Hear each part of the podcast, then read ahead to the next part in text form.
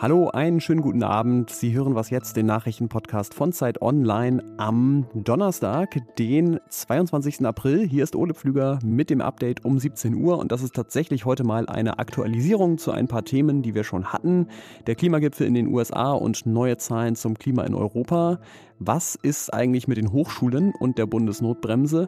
Und Olaf Scholz im Wirecard-Ausschuss. Redaktionsschluss für diesen Podcast ist 16 Uhr.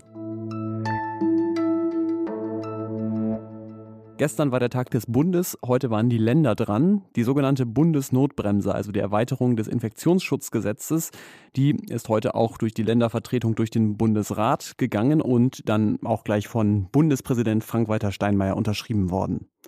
Das heißt, auch nachdem jetzt gestern die Opposition das Gesetz kritisiert hat, äh, durften heute die Länder nochmal, auch wenn sie dann ja keinen Einspruch eingelegt haben, hier zum Beispiel der Ministerpräsident vom Saarland, Tobias Hans, der hat jetzt, glaube ich, nicht die größten Erwartungen an das Gesetz. Ob aber, meine Damen und Herren, diese Kompetenzverlagerung auf die Bundesebene eine wirkungsvollere Art der Pandemiebekämpfung darstellt, dieser Beweis der ist noch nicht erbracht. Und auch Winfried Kretschmann aus Baden-Württemberg klingt jetzt nicht unbedingt begeistert. Das ist in der Demokratie wichtig, dass man den Gesetzen folgt egal ob man sie für gut findet oder nicht so gut. Und bei seiner Kritik bin ich an einem Punkt aber hängen geblieben. Das Gesetz wird eins zu eins umgesetzt. Nämlich an diesem hier. Außer bei den Hochschulen, weil bei den Hochschulen das Gesetz dermaßen unklar ist, dass es einfach nicht umsetzbar ist. Ja? Mhm. Deswegen müssen wir da eine eigene Regelung treffen.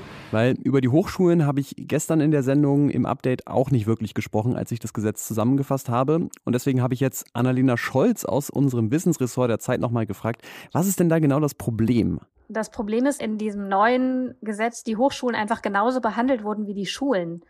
Das heißt, man hat so getan, als seien die Bedingungen da ganz gleich. Äh, das heißt, gleiche Inzidenzwerte bedeuten sozusagen Aufgabe der Präsenzveranstaltungen. Nun haben die Hochschulen eh schon fast keine Präsenzformate, haben aber einen Minimalbetrieb von kleinen Laborgruppen oder ganz kleinen Prüfungsmöglichkeiten.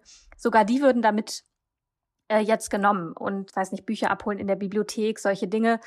Die Hochschulrektorenkonferenz hat eben kritisiert, das ist eine sachfremde Übertragung von Schule auf Hochschule und da äh, das klingt so abstrakt, was dahinter steht, ist natürlich auch eine große Kränkung, weil klar ist, es hat sich eigentlich in der politischen Verhandlung um dieses Gesetz keiner so richtig Gedanken gemacht, wie diese spezifische Organisation Hochschule, Universität funktioniert.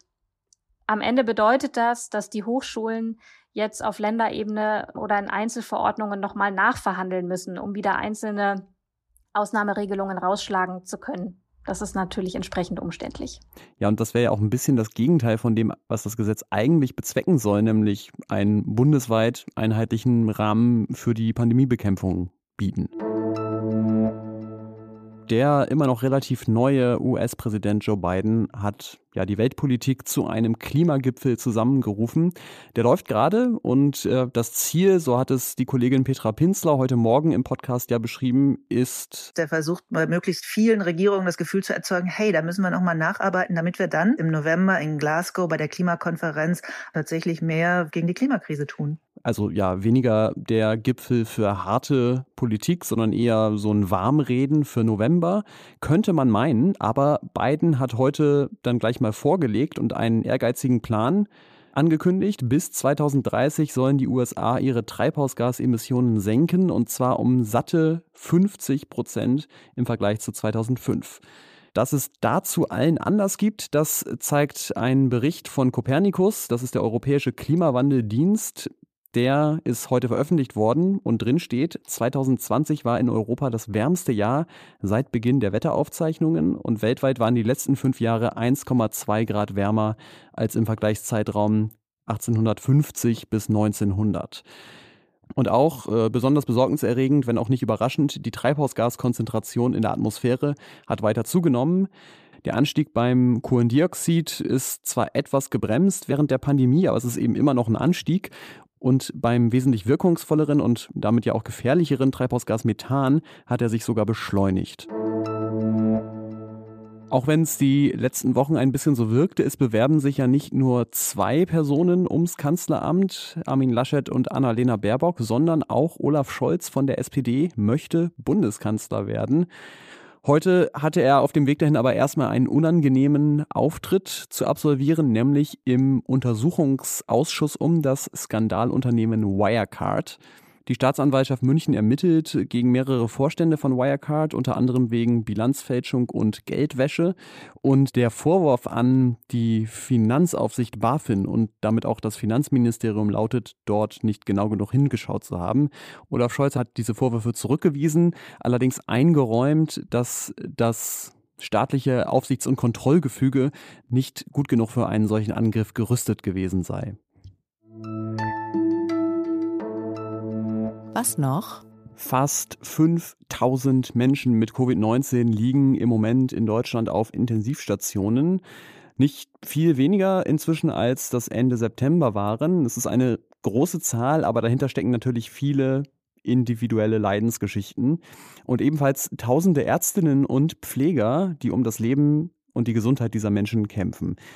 Die Zahlen können das gar nicht so richtig ausdrücken, aber wir wollen gerne auf andere Weise auf Zeit Online sicht- und hörbar machen, wie die Lage in den Krankenhäusern ist. Und dafür brauchen wir Ihre, brauchen wir eure Mithilfe. Denn wenn Sie als Arzt oder als Pflegerin oder irgendwie sonst auf einer Intensivstation tätig sind, dann würden wir uns sehr freuen über eine Sprachnachricht an diese Nummer hier 0170 4198267. Steht natürlich auch in der Folgenbeschreibung drin, wenn Sie die nochmal nachlesen wollen. Und äh, wir würden gerne eben ausgewählte Nachrichten auf Zeit Online veröffentlichen und eventuell auch hier im Podcast. Das war's von dieser Stelle von mir bei Was jetzt am Donnerstag. Morgen früh meldet sich hier Fabian Scheler wieder und spricht unter anderem über die Aufweichung der Impfpriorisierung. Wenn Sie Lust haben, schauen Sie doch auch mal nach unserem Newsletter. Der heißt auch Was jetzt. Da gibt es jeden Morgen frische Informationen vom Newsdesk. Das Podcast-Team erreichen Sie unter wasjetzt.zeit.de. Ich bin Ulle Pflüger. Danke fürs Zuhören. Bis zum nächsten Mal.